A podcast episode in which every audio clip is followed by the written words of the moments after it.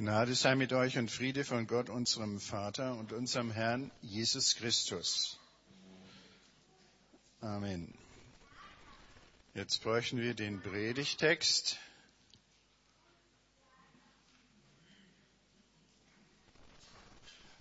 Manche äh, denken vielleicht, dass äh, die Predigtreihe, die wir bisher hatten, heute fortgesetzt wird. Das ist nicht direkt so, aber indirekt gibt es eine Reihe von Antworten auf Fragen, die mangels äh, Zeit äh, noch nicht beantwortet werden konnten. Ich habe für heute den Predigtext, der allgemein in den evangelischen Kirchen heute am Palmsonntag gepredigt wird, genommen, weil er auch sehr gut passt, auch zu dem Kreuzweg, den wir am Karfreitag äh, feiern wollen im Berg. Und ich lese einmal das vor aus dem Hebräerbrief, die ersten drei, Kapitel 12, die ersten drei Verse sind das. Darum auch wir, weil wir eine solche Wolke von Zeugen um uns haben, lasst uns ablegen alles, was uns beschwert und die Sünde, die uns ständig umstrickt, und lasst uns mit Geduld in dem Kampf, der uns bestimmt ist, und auflaufen und aufsehen auf Jesus, dem Anfänger und Vollender des Glaubens, der um der, jetzt übersetze ich anders, das steht auch in, das ist die Luther-Übersetzung, da kann man dann verschiedene, eine andere Übersetzung wählen. Äh, das heißt, der um der Freude willen, die auf ihn wartet in der Ewigkeit, ist gemeint, äh, das Kreuz erduldete und die Schande gering achtete und sich gesetzt hat zur Rechten des Thrones Gottes. Gedenkt an den, der so viel Widerspruch gegen sich von den Sündern erduldet hat, damit ihr nicht matt werdet und den Mut nicht sinken lasst. Der Hebräerbrief ist ein Dokument äh, des wandernden Gottesvolkes. Ein berühmter Neutestamentler aus dem vergangenen Jahrhundert, Ernst Käsemann, hat ein Buch über den Hebräerbrief geschrieben mit dem Titel Das wandernde Gottesvolk. Das ist ein ganz wichtiger Begriff. Äh, in dem Hebräerbrief äh, kommen dann auch entsprechende Sätze vor, zum Beispiel im letzten Kapitel, denn wir haben hier keine bestehen bleibende Stadt, sondern die zukünftige suchen wir. wir äh, Luther übersetzt, wir haben hier keine bleibende Stadt, eine, keine Stadt, die bestehen bleibt, sondern wir suchen die zukünftige. Da ist schon alles äh, mit äh, angedeutet. Ist ganz wichtig. Man macht sich das immer nicht klar, weil das unsere Denkkultur in Europa geworden ist, äh, was das in der damaligen Zeit, als dieser unbekannte Apostel an die Hebräer schrieb, bedeutet hat. Deswegen will ich jetzt eine Blende machen in die damalige Kultur hinein. Äh, das biblische Weltbild ist ein auf ein Ziel gerichtetes, teleologisches, telos heißt das Ziel im Griechischen, Weltbild. Das geht von einem Anfang zu einem Ziel. Nicht zu einem Ende, sondern zu einem Ziel. Während alle anderen Kulturen in der Welt zur damaligen Zeit und zum Teil bis heute in einem anderen Denken befangen sind. Das sind im Grunde alles Naturreligionen gewesen und die haben ein zyklisches, ein, ein kreisförmiges äh, Weltbild. Es wiederholt sich alles. Ein amerikanischer Gelehrter hat geschrieben vom griechischen Weltbild, kein Ereignis ist einzigartig. Nichts geschieht nur einmal. Jedes Ereignis ist schon einmal geschehen geschieht und wird wieder geschehen. Die gleichen Individuen sind aufgetaucht, tauchen auf und werden immer wieder auftauchen. Es gibt nichts Neues unter der Sonne, der Satz steht ja auch in der Bibel, aber das ist nicht das eigentlich biblische Weltbild, sondern das Entscheidende am biblischen Weltbild, und dieses Weltbild hat heute die ganze Welt erobert. Ist die Grundlage alles Denkens in dieser Welt. Äh, das Entscheidende ist, dass es einen Anfang gibt, dass Gott einen Anfang gesetzt hat und ein Ziel hat. Und wir sind unterwegs. Im griechischen Weltbild, das zyklische Weltbild bei den Babyloniern oder bei den Mayas oder in Indien oder in China und so weiter, in Ägypten war das alles auch so. Da gibt es eigentlich keinen Fortschritt. Der Gedanke ist, sondern es gibt nur die Wiederkehr, weil diese Völker ihr Weltbild aus dem Jahresrhythmus genommen haben. Alles kehrt wieder. Die Jahreszeiten, Frühling, Sommer, Herbst und Winter. Äh, äh, die Tag und Nacht, ein Jahr um das andere. Der Einzelne ist bei diesem Weltbild nicht wichtig. Er verschwindet wie, ja, wie ein Tier in der Wildnis. Und dann ist er nicht mehr da.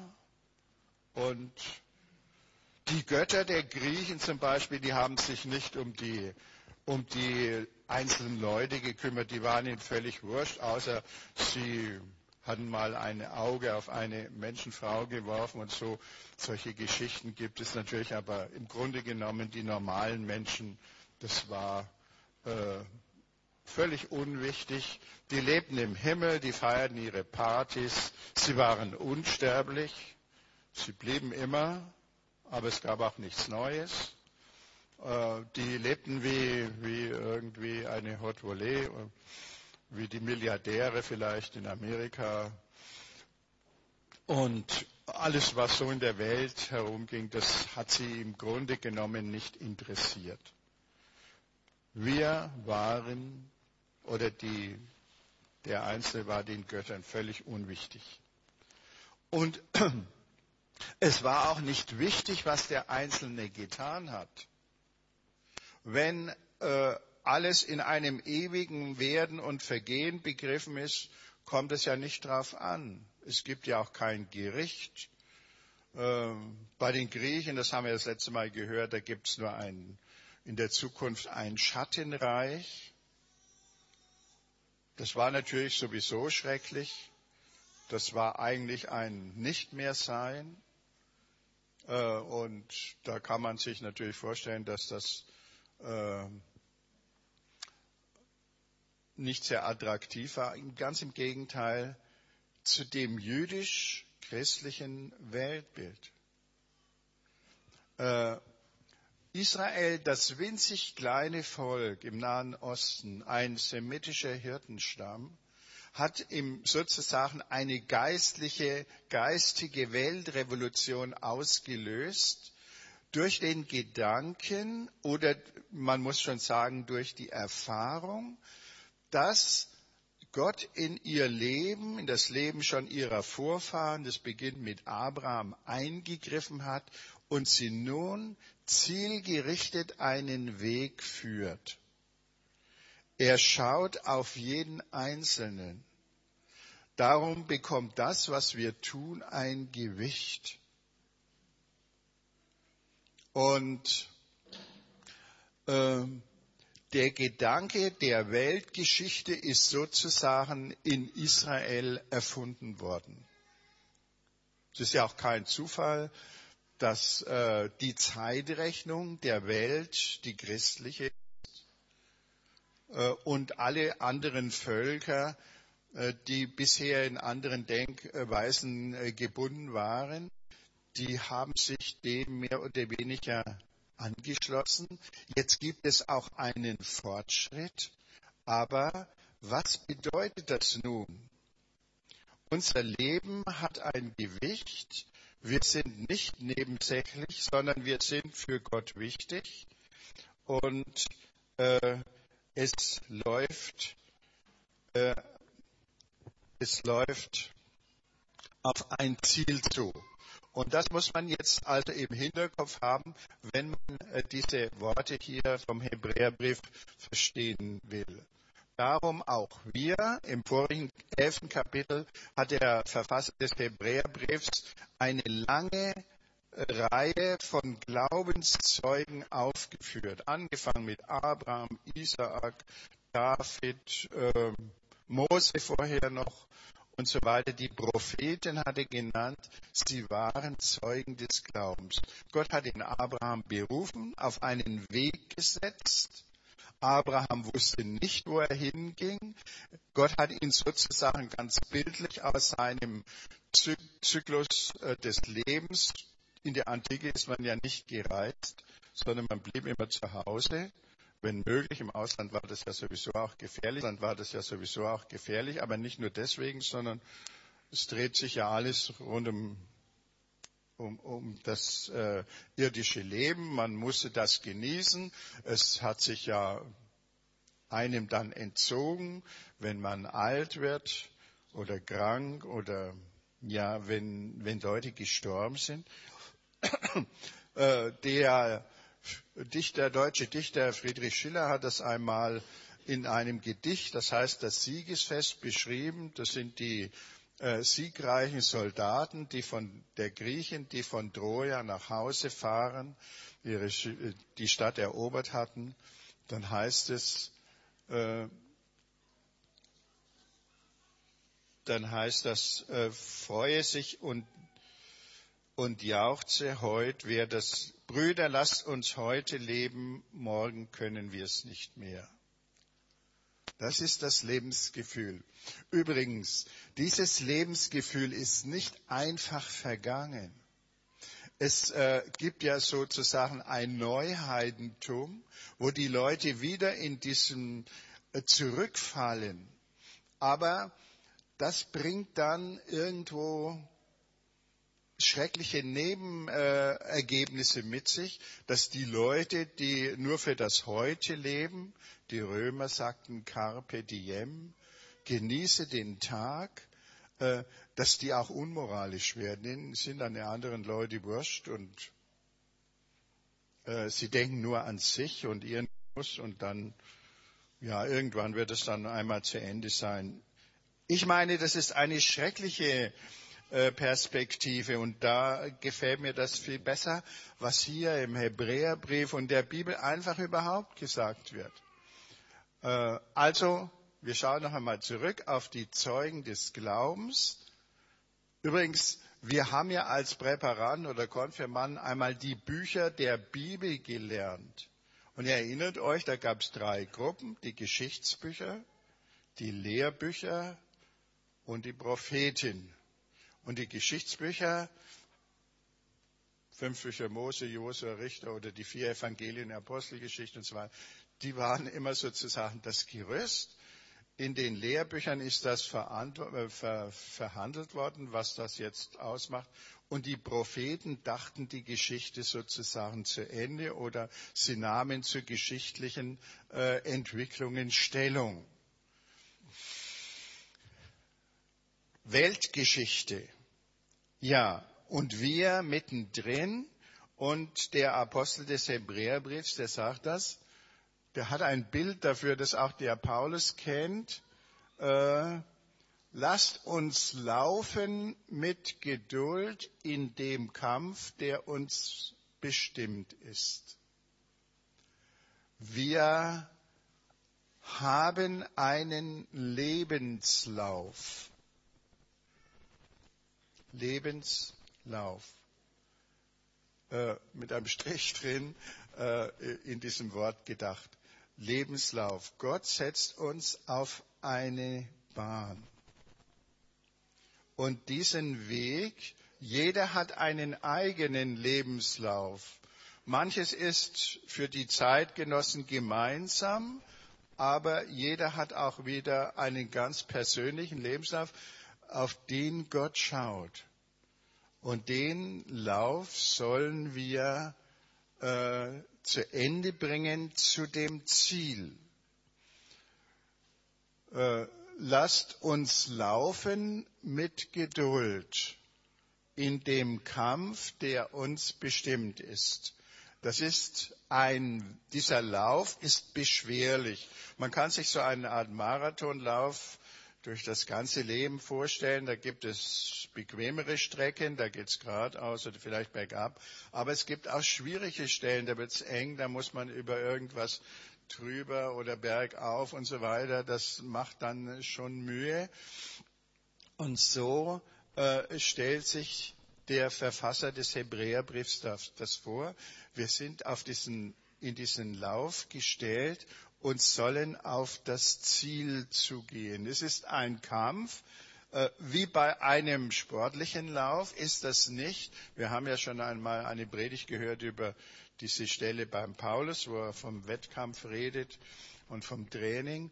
Äh, äh, der, die Läufer sagen, es sind ja eine Reihe von euch, die das viel besser wissen als ich, die, die Läufer sagen, der eigentliche Kampf geht nicht gegen einen Gegner. Die laufen mit mir, sondern der Kampf geht gegen sich selbst. Weil die äh, Versuchung ist immer aufzugeben, müde zu sein, äh, Pausen zu machen, äh, auszusteigen. Das ist der das ist die Versuchung. Und darum geht es jetzt. Bei einem Läufer, sagt der Hebräerbrief, äh, bei einem Lauf muss man alles ablegen, was beschwert.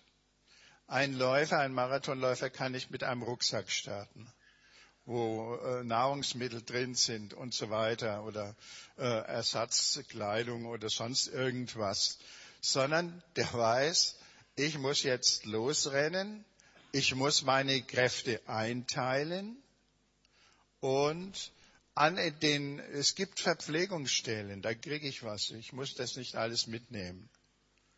Man muss Vertrauen haben zu dem Veranstalter. Und so kann man auch sagen, wir Christen müssen Vertrauen haben zu Gott, der sozusagen der Veranstalter dieses Laufes ist, dass der irgendwo dann Leute aufgestellt haben, die uns eine Wasserflasche reichen oder irgendwas äh, ersetzen, was vielleicht kaputt gegangen ist. Also, dann sagt er, lasst uns laufen, ablegen alles, was uns beschwert, also alles Überflüssige weg, und die Sünde, die uns ständig umstrickt, die müssen wir auch ablegen. Äh, er denkt jetzt nicht an irgendwelche groben Sünden, die oder Verbrechen oder sowas, sondern da gibt es so feine Sünden, die einen umstricken wie ein, wie ein Kleid äh, und dann, oder ein Schal und da ist die Gefahr, dass man stolpert. Manchmal ist es ziemlich ziemlich unsichtbar, aber es ist doch da und da müssen wir aufpassen. Und da sagt der Hebräer, passt nur auf, lasst euch da nicht einwickeln, umstricken von, von der Sünde. Und dann sagt er weiter, und das ist interessant, und das steht ja auch am Anfang, weil wir eine solche Wolke von Zeugen um uns haben. Was ist damit gemeint? Zeuge heißt griechisch Martyr, kommt das Wort Martyrium her. Martyr.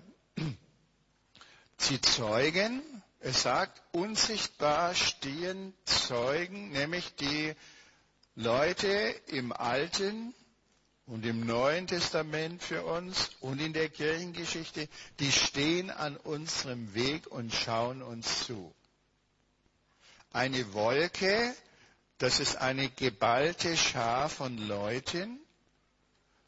Und die sind alle diesen Weg schon gelaufen. Das sind sozusagen Fachleute. Und die können auch Vorbild sein für uns. Wenn man den Sportlern zuhört, dann äh, äh, sagen äh, die einem immer, dass sie einen anderen Sportler als Vorbild hatten. Die kleinen Jungen, die nennen sich ja Beckenbauer oder Leo oder sonst irgendwas, wenn sie Fußball oder äh, oder wie die jetzt heute heißt.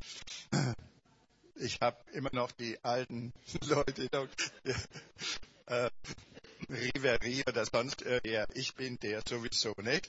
Ähm, die identifizieren sich mit und wir sollen, passt nur auf, lasst euch da nicht einwickeln, umstricken von, von Sünde.